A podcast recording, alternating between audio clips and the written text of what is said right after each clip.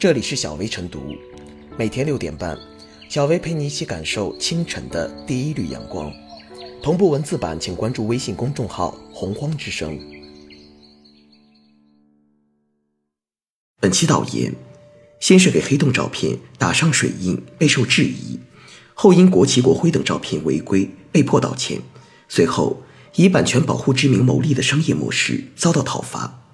四月十二日，天津网信办通报称，连夜约谈视觉中国网站，责令该网站立即停止违法违规行为，全面彻底整改，并成立工作督导组进驻视觉中国网站进行督导检查。对此，视觉中国再次发表致歉信称，将全面彻底整改，在此期间暂时关闭网站。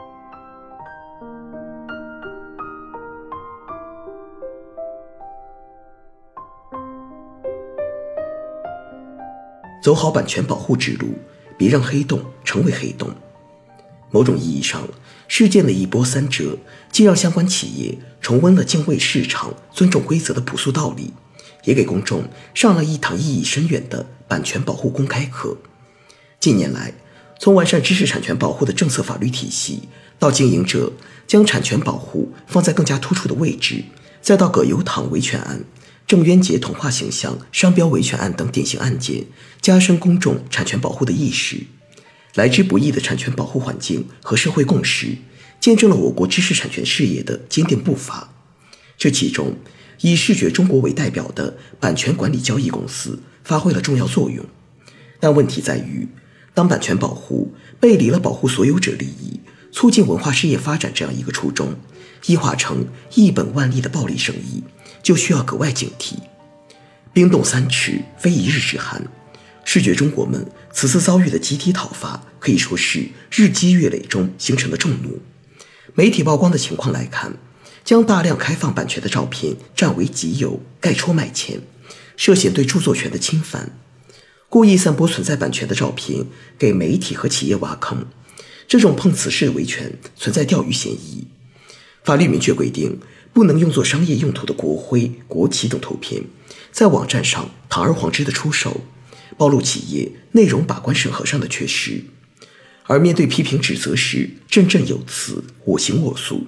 也彰显了相关企业一贯的傲慢和自大。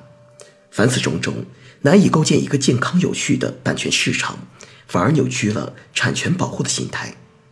尊重著作权，不意味着要尊重视觉中国的经营方式。吐槽视觉中国，也不能损害来之不易的保护知识产权的社会共识。互联网讨论中，这样的声音反映出此次风波已经超出纠正个别企业行为的意义，很大程度上构成我国知识产权保护进一步的一个鲜明注脚。企业是市场的主体，在不折不扣抓好整改落实的同时，关键在于汲取教训，规范经营行为，对图片使用、版权归属。内容审核、侵权裁量等环节，拿出符合法律规范、经得起市场检验的优化举措，也要检视自己的商业伦理，重新确定自己的企业价值，真正以版权保护来助力市场健康发展，以优质产品服务来赢得用户和尊重。当然，置身一个开放共享的互联网时代，版权保护面临的新挑战，要求管理必须跟上时代发展的脚步。客观来说。相比较快速发展的市场需求，不断迭代的产品创新，版权保护体系还存在不完善的地方，尤其是网络转载规范、新兴媒体图片使用、市场交易规则等方面的短板，给违法违规者以可乘之机。解决这些问题，技术创新提供了一个思路，但还需要完善法律体系，强化市场规范，加大监督力度，更需要全社会形成正确的版权保护观。唯其如此，版权保护之路才能走得更好，黑洞照片才不会沦为版权黑洞。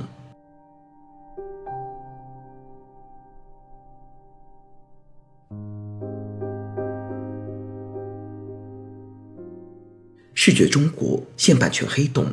著作权保护还需再升级。不可否认，视觉中国手中攥着正面版权保护大旗，的确很是拉风，也很正当。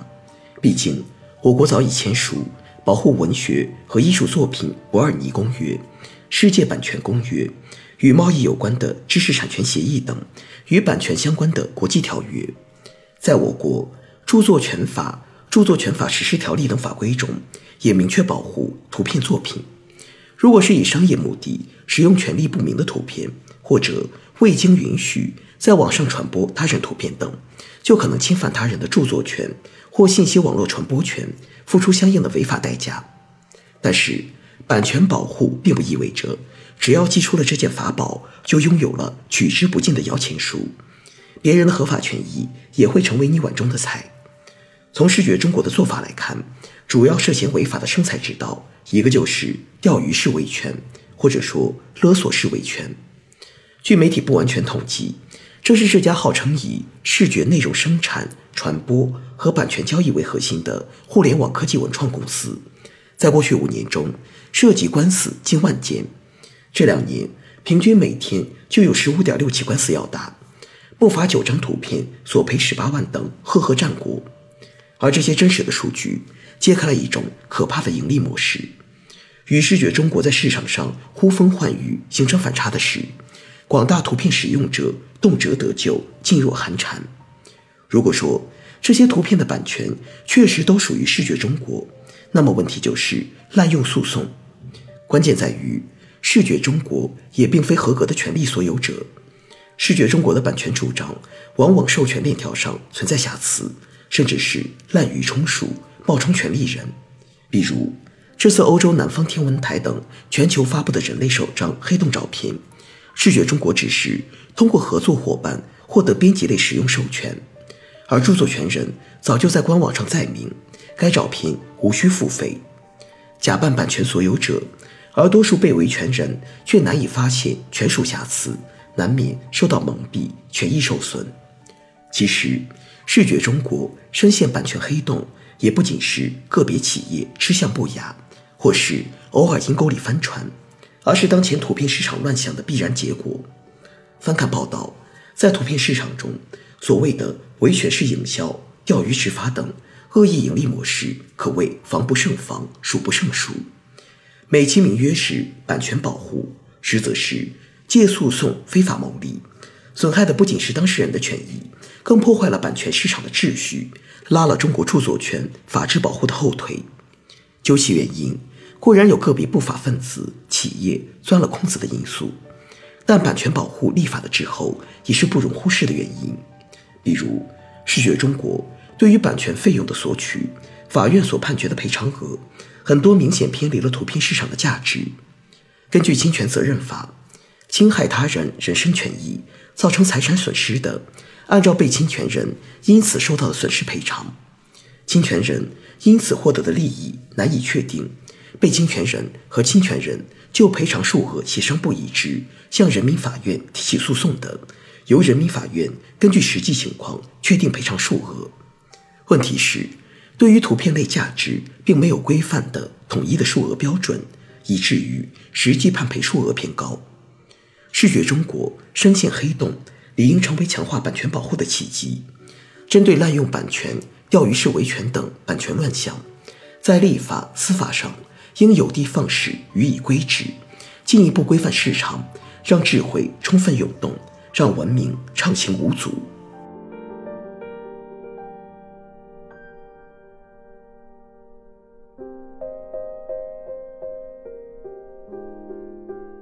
最后是小微复言：五千五百万光年外的黑洞，让视觉中国这个图片网站遭遇前所未有的危机。